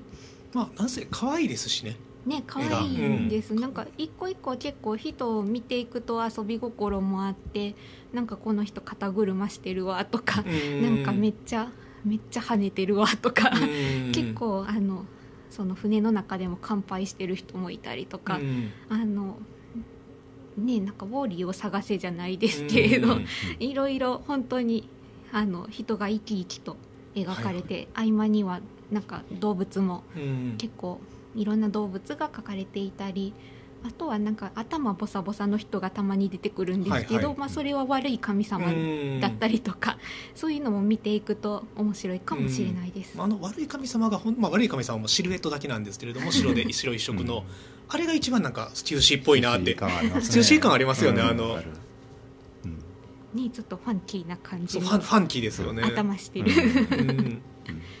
でもこうしたそのインドのフォークロア的なアートに、長谷川時夫さんっていう、まあ、70年代を中心に、まあ、全員音楽家として名を馳せた人たちがうん。接近したっていうのはそういう流れがあったんですかね70年代80年代に。えっと流れまあそのタージマハル旅行団っていうまあそもそもタージマハルですからね。タージマハルっていうのは、まあ、インドでそれは、まあまあ、たまたまその名前になったらしいんですけど、うん。まあ、たまたまそのインドにタージマハルっていうところがあってそのいろいろ世界をこうヨーロッパ巡りながら最終的にタージマハルにたどり着くっていうのが、一個そのコンセプトというかそれで、それはまあたまたま決めたうん。けどまあたまたまやけどなんかなんか縁があってうん。インドに長谷川さんはもうその後。結局長谷川さんはタージマハルは行けなかったんですけど。えそうなんですか？ヨーロッパに置いてきぼりにされた。からおお。タージマハル旅行団がツアーでインドに行くはずやったのが。そうそうなんです。でヨーロッパで、うん。そのストックホルムとかの美術,、あの美術館でユートピアビジョンズっていう展覧会とかにドンチェリーとかと共演したりとか、いろいろとやってもらってたんやけど、途中で金がお金がちょっと厳しくなって、うん。長谷川さんはもうヨーロッパ。でその後いろいろなんか現地でパフォーマンスとかいろいろしなながら70年代の話ですよね。70年代ですね、お金稼いだりとかしてやってたうん。らしいんですけど、まあいろいろあって日本に帰って、うん。長谷川さんもともと浅草生まれなんですよ東京の、うんで江戸っ子やって行ってるんですけど、うん。自分でなんかねもう嫌になったみたいでそのうん都市の生活が、はい、一番都会の前衛的な音楽をやってた人が、はい。で田島原やる前も独学でまあサックスやったりして、浅草のアルバート・アイラーとか言われてたらしいんですけど。へ でいろいろもやってたんですけど。ー基本そうジャズ畑はジャズ畑出まあ、そうです身なんですねねその辺出身でまあいろいろ遍歴はあるんですけど、ででもうもう都市じゃなくてもう、えー、と自然の中に行こうということで、新潟にたまたま縁があったので、まあその今住んでいるところに、まあうん、単身で行ってまず住まい始めたらうんしいんです、でそこでいろいろするうちに、まあさまざまあってこのミティラーガとか、うん。なんかそういうことに出会いがあっうん。でそういうなんかこうなんかそのインドのそのミティラの人が作るこうコスモロジーというか、うん。自然とのこう接し方とか感覚とかっうん。ていうのが自分がそう音楽とかやる中でこう感じてたこととかパフォーマンスやるとかでうん。感じてた、えーその感覚っていうところと、まあ、ちょっと合うところもあったみたいなんですね。それで行って実際インドに行ったりとかして、うん。その人たちの生活を見たりとかする中で、あこのところをちょっと深めていったらというような縁があったみたいです。そこから、まあ多分今の長谷川さんの音楽はか完全に影響を受けてますよね、うん、うん。そうですね、うん。そのインドの、まあ、そうしたはい。コスモロジー等々とか、そうです。うん。まあ、だから双方向的にうん。影響を、うん。あの与えたり受けたりうんうん。しつつ片や音楽片やフォークラ的なアートっていううんうんものがうん。新潟で生み出されているという。ライブもすごい面白かったですもんね。あの県立美術館で先月ですかね11月そうです11月の、はい、第1週ぐらいにやったんですけど、ね、長谷川時夫さんのライブがあって、うん。それも超かっこよかった。VJ もかっこよかったし。あよかったです、うん。前谷幸太郎さんっていううん。和歌山のアーティストが、あそうなんですね。れは長谷川さんが住んでいる、ん。そのミティラ美術館がある、うん。そこのところので撮影したものを素材にしてうん前谷さんがちょっと手を入れたり、はいはいはいはいえーっと上下反転したりとか、うんまあいろいろ少しエフェクトをかけたりとかねまあ、み水面に映ってるようなエフェクトになったりとか。よくハマってましたよね。ハマってましたね。で音音楽もあれれちょっと一郎さんあのこの音楽をどうポッドキャストを聴いてる人に説明したらいいのかあの。音楽はいわゆるまあメロディーがあってそのうん。2分とか3分で終わる楽曲じゃなくて、まあ永遠とえっ、といろんな長谷川さんがまあ主にこの声と、うん。あと,、えっと今ちょっと名前忘れたがもう一個楽器と、うん。他にメンバーはまあえっとモジュラーシンセの人だったりとか、うん。サンプラーだったり、まあ、バイオリンだったり、うん。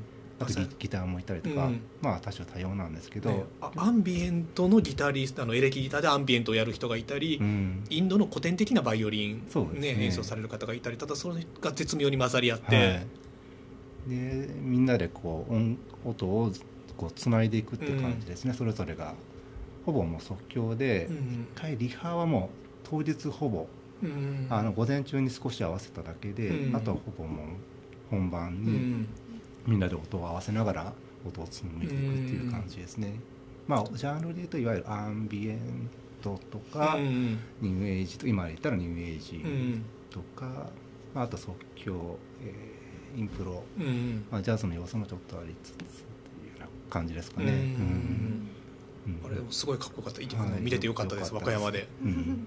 が、えー、とそうとうとうのイベントはもう終わってしまってるんですねこれは。あまだありますか、ねもう一個あるんですね。うん。藤本さんもう どうぞあお願いします。あえっ、とイベント告知を。12月の18日の日曜日えっ、と、再来週？うんですね。再来週に、えー、と福岡アジア美術館の、えー、と学芸の方が、えー、と中尾さんという方がですね来られて、えー、と講演会してくださいます。お。でまあ、あのミティラ美術館のコレクションを、まあ、ちょっと外からというかあの客観的にこう評価というとあれなんですけども、あのどういう位置づけが可能なのかっていうのも、えー、と少しコメントいただきたいなと思いつつ、えー、とあとはですねあの、まあ、特にそのインドの近現代美術だとか、まあ、その現代のアートシーンインドのアートシーンっていうのがどうなっているのかっていうことにまでちょっと幅を広げてですねあの解説していただけるということで、うん。はい、今度お招きする予定となっています。はいえーそれが12月18日の、18日の日曜日。はい。えー。2時から。2時から。はいあのここの美術館和歌山県立近代美術館の2階のホールで、はい、行いますのであの入場無料ですんおで、素晴らしい。はい、どなたでもお越しください。そもそも長谷川時夫さんのライブも言われてみればお金を払った記憶があるか、いやあれなんかいやも無料でやりました、ね、お金を払った記憶がないなと思った。唯一払ったのは飲み物を買うのにお金を払ったなっていうので今こっちゃにあったけど。そうですあの無料でやらせてですよね。うん。めちゃくちゃお得というか、まあ、まあお得以外何物でもないですよね。なかなか見えないですあだってライブだけで1時間半あったんかな？そうですね。ね。あとあの川崎浩司さんのトークと、あと長谷川さんのトークも回せてやった全部で2時間半ぐらいのイベントかな、全部で、うん、そんなだ。から県立美術館結構実はとんがったヤバめのイベントを無料でやってることが 多いんですよ。そうですね。ぜひちょっとぜひチェックしてもらって、長谷川に時夫さんのライブはでもだいぶとんがってましたよね。あれはうね、だいぶちょっと無理して頑張ってやりましたけど。あのでねも本番できてよかったですね、うん。本当にいい機会になって、うんうん。そうそう。しかもこのミティラ美術館展あれなんですよね。あのお土産が充実しすぎていますよね。お土産あります。俺とかの物販が。物販ね。あのこのミティラがあって、うん。その販売もししていて、その紙にまあじ直直筆っていうかあの、うんえっ、と書いたその、まあ、展示室で書い描かれているような絵をもともと紙に描いてたんですけど、うん。その紙に描かれた絵っていうのを、えー、とミュージアムショップでうん。もう大量に大量にというかうん。売ってます、大量に売ってます。だからはい。その大量にっていうのは複製印刷じゃなくてじゃないじゃない。全部オリジナルです。ねそうミティラーの人が一点一点描いた現物しかも80年代からですよね。そうですね、うん。まあすごいもうなんていうかな。レアもの。まあまあガガチガチのレアものですからね。レアもデッドストックが発見されたみたいな感じなんですけど、うん。ね40年前から描かれてきた現地でね描いた本物のアート作品がそうそうそう変えてしまうという。うん。かつ値段が一番安いので600円。600円。ねまたちょっと図版と緻密さとかまあいろんなまあデザインとかあるんでしょうけれども、うん。から値段が分かれてるんですけどもマジでこれろ600円からマックスでも数千円ですよね。そうです、うん。はいめちゃくちゃいいと思います、ねうん。ちょっと珍しいもので、うん。うん。はい、うんまあガガチモンのアートですからね、ね。うん。そうです、うん。が大量にマジで大量にあるからすごいなと思って、めちゃくちゃ選び放題。ねえ 本当にその人物画から神話画みたいなやつからちょっとシンボリックなものまで動物もあったりとかでうん。多分お好きな一点が見つかるのではないかとはいこれでもこれ逃したらなかなか買えないですからね買えないですあのミテラ美術館までほん。まに行こうと思うとめちゃくちゃ大変ですからすごい山のね中でやっぱり、だって僕結構何回かインド行ったことあるん。ですけれども、はい売ってるの見たことないですからねその,、うん。あのそうした本当本物のまあミティラーに限らず、うん。フォークロアアートのやつって、うん。なんかデザインサンプルとか複製じゃないものっていうのって、なかなかやっぱり都市部でも流通してるもんじゃないし、うん。探せばもちろんあるんだろうけれども、うんそれはよっぽど専門のうん知識を持って当たらないと見つけられるものではないと思うので、うんいやこれは本当にすごいなと思いました。いや絶対買いです。買いですね。これは買いですね。えやっぱりこの辺のアートもやっぱ見直されているというか、うん。全世界的にもやっぱり今波も来てると思うんですよね。でまあこの長谷川さんたちがやってるのも、まあ、うん新しいフォークアートを作ろうっていう流れなんですけど、もう一方で例えばあタラブックスさんとかな。タラブックスっていう出版社の。出版社。はいもちろん存じてでだからそのインドのこういうミティラーとか、うん。そういったものをベースに、まあ、新しい本だったりそういうのを作ろうっていうあれもはいはいはい。もう大きく言ったらこの大きい流れの中かなと思うんですようねからすごいそういう意味でもそれの、まあ、オリジナルの絵がはいはいはい。自分で手に入れられるなんてうんみたいな。ねよりどりみどりです、ねえ。クラクラシックの。そうそうこれだけ今サンプリングでいろんなとこでこすられてるものの、うんうんねあのオリジナルの原版があるという。元ネタがうん。がっつり手に入る、う。ん。うん。これ本当にあのまあもちろん見てほしいですけども買い物するだけでも全然ありじゃないのかなとうん。思ってしまう勢いで、まあもちろん買い物をしようかなと思うと絶対さらにやばい数メートルの本物というか、うん。うんあのどでかいやつがあるのでねそれはそれで見たくなることは間違いないんですけれども、うん。ねワルリーガも原画がああのまあこれは本当に数少ないですけど、うん。はい、ワルリーガも、まあ、1枚3000円であ。原画を買うことができます、うん。お米で描いたうん。厚紙に書かれたもの、なかなか可愛らしいんで、うんはい。飾りやすいサイズですしねちょうど、ね。うん、ちっちゃすぎず大きすぎずというね絶妙な、なんもねなかなか。うんうんうん。藤本さんちなみに買われたんですか？いやあのやっぱりお客さん優先でと思って、ま、街で。展覧会終わって余ってたら買おうと思ってます。お早めにどうぞ。ワルリーガの方はもうちょっと点数が少なくなってきてますよね。そうですね、うん。はい。もともと数が少ないかもしれうないんで、はい。ぜひぜひということで。どうですか？藤本さんまだ伝えきれてない魅力等々。言い忘れたことがあればなんかあったっけうーんうーんあそう、うん。ビーガン話？お。はい。い。かはいあの、はい。まあ、今回あの、うん。長谷川館長さんや、うん。そのご家族の方うん。がと一緒に、まあ、お食事とかもうん。行ったりしたんですけども、まあ、あの長谷川館長さんがなんか新潟の山中でその、えー、と野うさぎと出会ったんだっけな？野うさぎとこう出くわした時に、うん。あこの人は私たちの師匠だっていうふうに思われたそうでまあそういう野うさぎが。野ウサギとのこう出会いがですね、うん。何かこうハッとこう啓示を受けてしそうまった。そうそう、だったみたいでもうその頃からお肉を食べなくなったりうんおー。思ってねあのもう今は徹底したビーガンになられているというのもあって、まあちょっと私そういったビーガンっていうの全然あんまり詳しくはなかったんですけども、まあいろいろあなんか見ていくとなんというか新鮮で、まあうんね、なんかあのし和歌山市内にも結構ビーガンのお店とか、うん。精進料理精進カフェさんとかも結構お世話になって今回、うんあこんなにいろいろ幅広い料理そのいろいろ制約のあるある中でいろいろ美味しい料理もできるんだなあとー。思いつつ思いつつ私はなかなかもうそんなお料理もしないから、うん。まあ、和歌山はなかなかできないなと思いつつ、うちのゲ面ストの方でも、白かったあのまあ、程度の差でやっぱりちょっとベジタリアンな人とかもうんうん。和歌山やっぱりなかなかアテンドするの難しいんですよはいね、ええ。どうしてもやっぱりその大阪とか東京とかだったら今だったら本当にねベジタリアンカフェからそのそれこそビーガン専門店も、はいはい。しかもそれがおしゃれなものとしてね需要されてると思うんですけども、和歌山まだやっぱりねなかなか難しいっていうところはありますよね、でもねなんかあのあるお店うんお連れした時は館長さんもすごい感激されておよかった。はいよかったなと思いながらこんなお店なかなかと東京にもないよって。しょこ精進料理の店ですか？う、そうですね、うんうん。まあ、本来和歌山高野山あるからねもうちょっと精進料理がね、増えてもいいし発展しても良さげなもののはずなのが、ベースがありますもんね。そうそうそう。ねん。うん、これはねちょっと今多分チャンスやと思う和歌山の飲食なんかやりたい人は、肉魚はもういっぱいあるからううん精進料理ですね、ね。うん。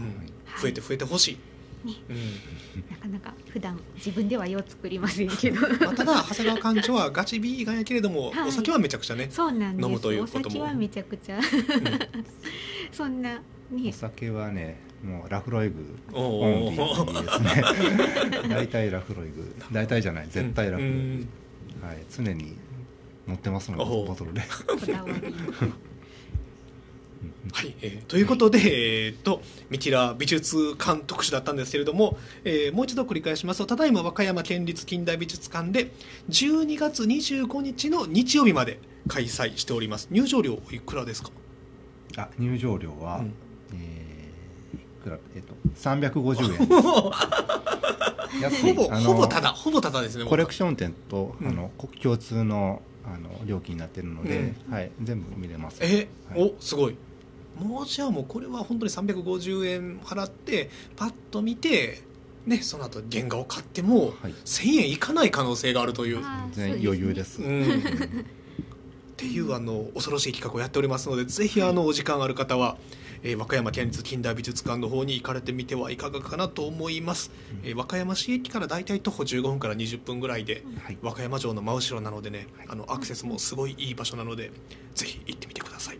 ちなみに、えっとそちらの展示が1階の展示室でやってるんですけども、2階の展示室の方では今、油絵うん。を中心に展示する日本の油絵っていう展示を、はい。うん。あの近代から現代までうん。いろいろ展示していますのでまたそちらもよろしければご覧ください、えっと、い。ずれもクリスマス25日までです、うん。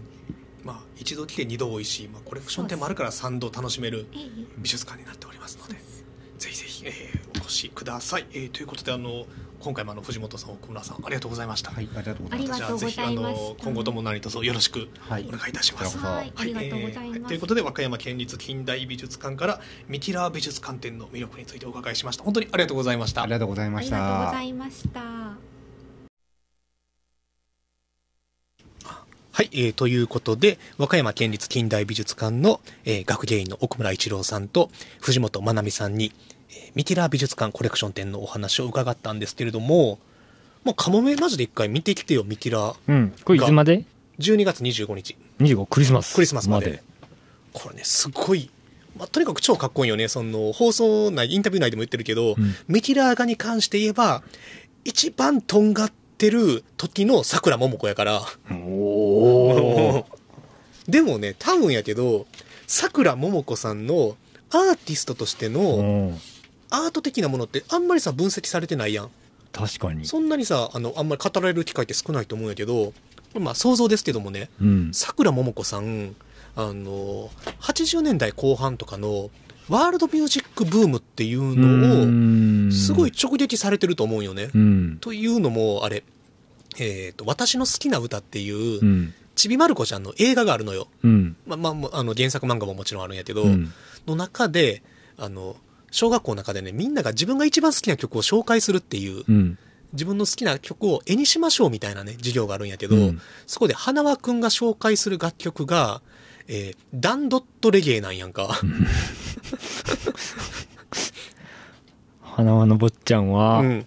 あのーえーえーっとね、ダンド、ダンドゥットレゲエか。知ってる？ダン、ダンドゥッと、それなん、それ何ですか？ダンドゥットレゲエ、ダンドゥットというのは、えーインドネシアの大衆歌謡。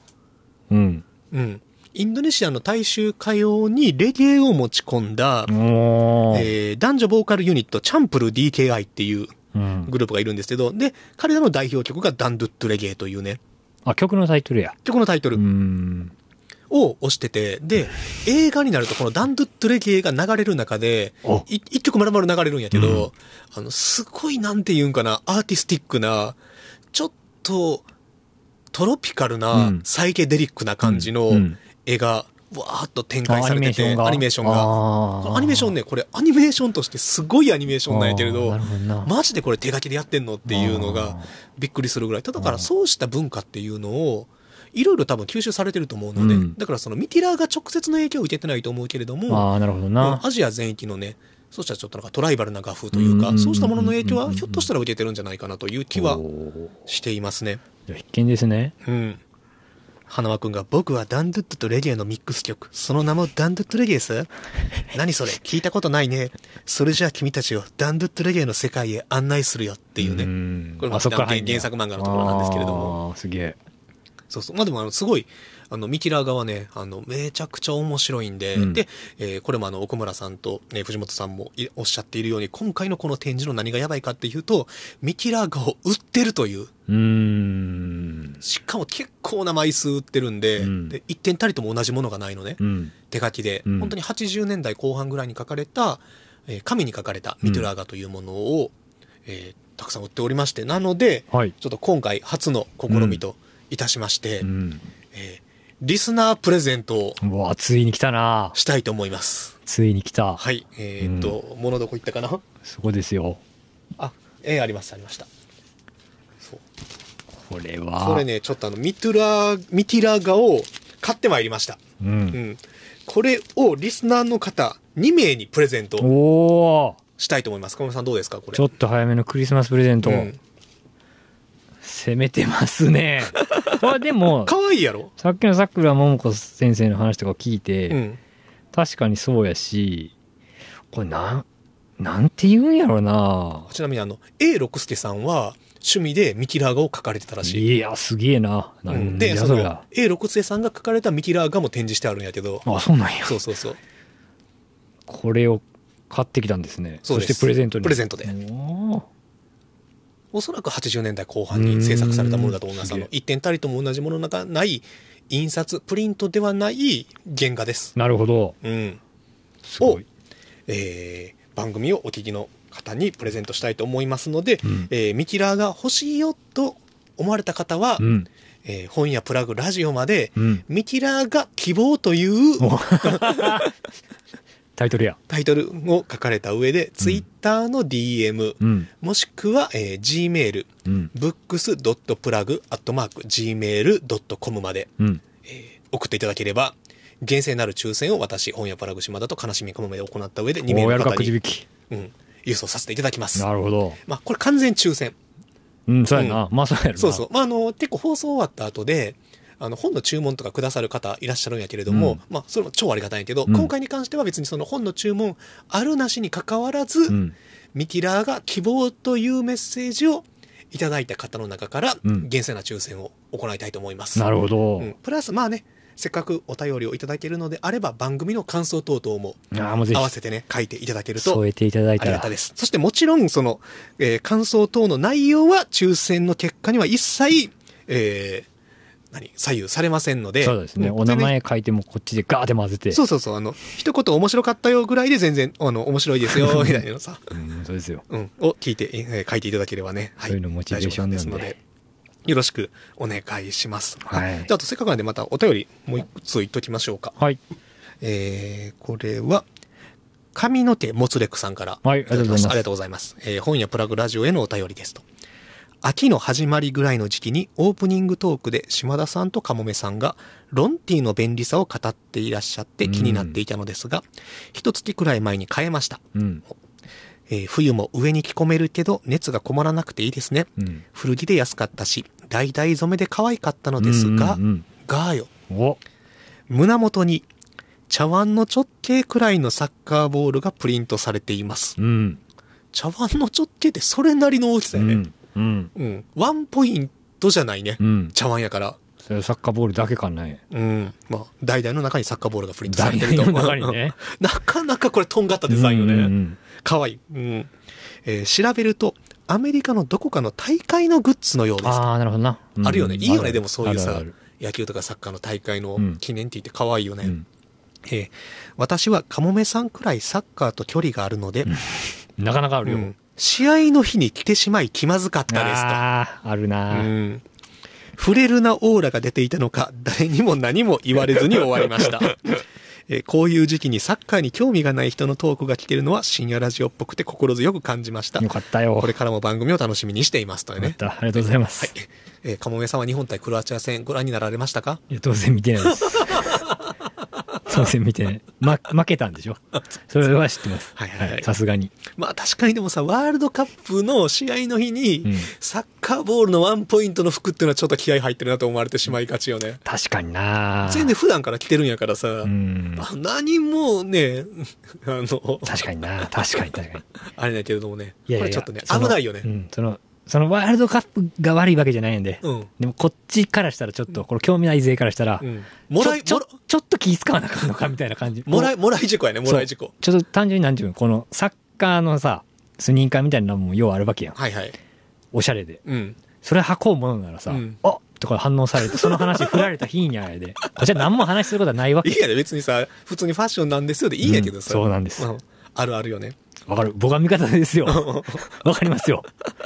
まあでもあとそう、ロンティはね、いいですよ。ロンティ最高。ただでもさ、12月に入ってくるとさ、うんもはや、うんあの、私もカモメもさ、今日はたまたま偶然二人とも、ていうか最近二人とも多いと思うんやけど、うんあの、ロンティからさらにもう一段階防寒度がアップした、うんタートルネック T を着出してるよね。ああ、そうです。これはもう最近私はブームですね。うん。いいですよ。わわしもね、あの、これまで、あの、残念ながら中年小太りなんで、うん比較的首が短い方やからさ、うんいまいちさ、タートルネックというものを敬遠して生きてきたんやけど、うんさすがにもうこの年になると寒さには勝てずに、で、タートルネックはね、あったかいよね。いや、全然違うね。違うよね、首元の暖かさが。全然違う。うん。わかる。なんでね、うんまあまあ、そのうちまたね、あの、暖かくなってきたらロンティがね、ロンティにジャケットとかになるんやけれども、もちろん。ちょっと冬の間は、次の我々のブームとしては、タートルネックをしていきたいですね。タートルネック。うんいいですよ。はい、えー、ということで、今週もね、長時間にわたり、ご視聴いただきありがとうございました。ましたまあでも、最後まで聞いてくださった方だけが、確かに。ですね、位置的にプレプレプレゼントに、今日は長かったんじゃない？お今日長かったかもしれやん。でも、あの、その、ね、何か得られるものがあるかもしれないということで、あもちろん、あの、和歌山県立近代美術館では12月25日までこの原画も販売されておりますので、うんしかも600円から2000円の間っていうそうですか。超買いやすい。今、世界的にもね、こうしたフォークロア、アートの中でも注目が集まっておりますので、うん。ぜひぜひねあの、お気に入りの一枚、多分いろんな柄があるんで、確かにちょっと俺も行って買おうか。うん、もうあの、買い物だけでも別にいいしね。うん。ただまあ、せっかく行ったら350円なんで、入場料、ミキラーガに関しては。あの、見てみたらこんなどでかいものなのかっていうね、結構びっくりされると思うし、なんかでも見てから買えんのええな。そうそうそう。な。うん。確かに。あの、でかいし緻密で可愛いっていう、うんあの、ミキラーガ店すごくおすすめなので、なるほど。はい、えー、ふるってご応募ください。えーよろしくお願いします抽選で2名の方にプレゼントいたします。うんはい、じゃあそれではエンディングいきましょうか。告知だけしていいですか？あ、もちろん。あ、まあ、えあれですけど、うんえーっと、一つは私の告知。12月17、ちょっと近いんですけど、うん。えーっと、大阪 JR 環状野田駅がに、うん。の前にマガユラっていうバーと、うん。その上がイベントスペースになってるところがあるんですけど、そこでライブします。えっ、と、19時からスタートなんですけど、これがちょっと面白くて、うん。あの、4人の出演者、私を含めているんですけど、えっ、と、おすすめしたい本を1冊持ち寄ると。で、ライブやりながらそれを1個紹介する。プラス、演者さんと来てくれるお客さんが、あのー持ってるけど、あのーもう読んだ本うん1冊持ってきて交換会するっていう。私の本だなっていう、まあライブ兼そういうへえ。イベントっていうのがこれ定期的にマガユラさんでやってて、それに私行きますんで、まあカメさんじゃあ持ってこん決めたん？まだ決めてない。うん。うん。まあちょっと考えてるんで、まあ、それは持ってったやつを交換するのね？そうですね。だからそこにいる人と交換すると。なるほど。はいはい。なんでまあ、なんやろ。